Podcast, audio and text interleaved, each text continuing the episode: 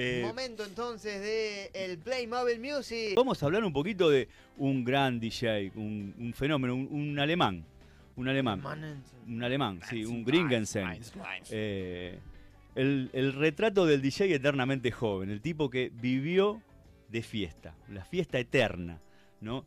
Eh, es, vamos a hablar de Sven Vod, el primer DJ en grabar un disco, el que arrancó con el techno. Claro, el pionero de la música. El pionero, el, el que empezó a meterle música techno a, la- a- al- a los boliches, digamos. Y vamos un poquito para atrás. El Dorian Gray fue un club nocturno que abrió sus puertas el 8 de noviembre de 1978 en el aeropuerto de Frankfurt, en Alemania. Lo que quisieron hacer ahí fue algo parecido al Estudio 54 el de Nueva York, ¿no? aquel que Bianca Jagger entró con el caballo. Sí. Bueno, al- algo así. Eh, tenía tres pistas y costó la construcción de este club nocturno 2,5 millones de marcos alemanes.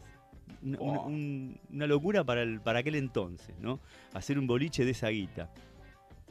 Bueno, ahí que se, se bailaba disco, funk, soul, pero sobre todo lo que estaba viniendo era el New Romantic.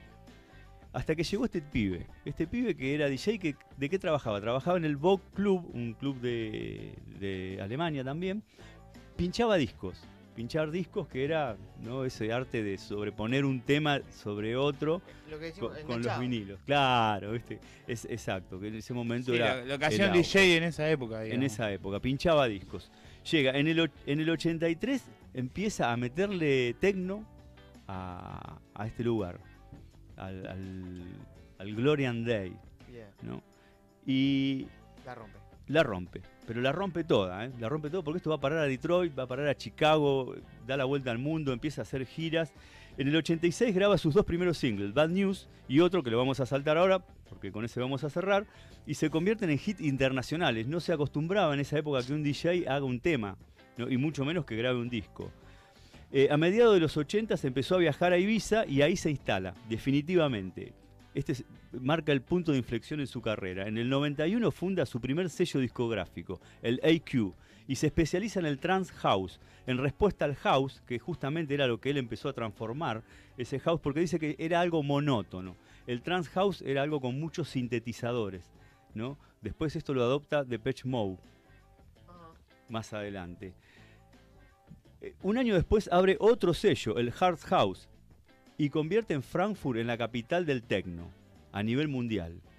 ¿No? En el 96 inicia su primera gira por nueve ciudades de Estados Unidos. Desembarca en Amnesia, en Ibiza, lugar que crea él. Entonces el tipo así, vivía de gira toda la semana, pero los lunes iba a parar a Ibiza Tranca. verano todo el año. Un fenómeno. En el 97 crea la marca Cocum, que es la primera agencia de booking, ¿no? Para hacer reservas. Reserva para ir a las fiestas del tipo. Ah, ¿No? un genio. El chabón se La armó hizo toda. El mundo completo. Todo. En el 2000, un año de locura, reside en Ibiza, viaja por el mundo, fiestas, hasta que en el 2002 tendrá la apertura de su propio club en Frankfurt. La primera vez que el tipo es dueño de un boliche, un monumento un- con restaurante, boliche, fiesta todo el día. Ahí, en ese boliche de Frankfurt. A finales de 2012, después de tantos años, ya con casi 50 años, el tipo decide casarse. Se casa en Tailandia, nace su hija, pero sigue de fiesta. Hoy está en la Argentina. ¿Qué? Mañana el tipo va a estar en el Palacio Alsina haciendo un show de DJ. Se llama Sven Fat. Pueden ir a verlo. La verdad que el tipo ha vivido de fiesta. Y vamos a escuchar, nos vamos con esto, su primer hit, el grande, Eléctrica Salsa. Este que lo llevó a dar la vuelta y que hizo famoso al DJ, que lo hizo grabar un disco y vivir de fiesta.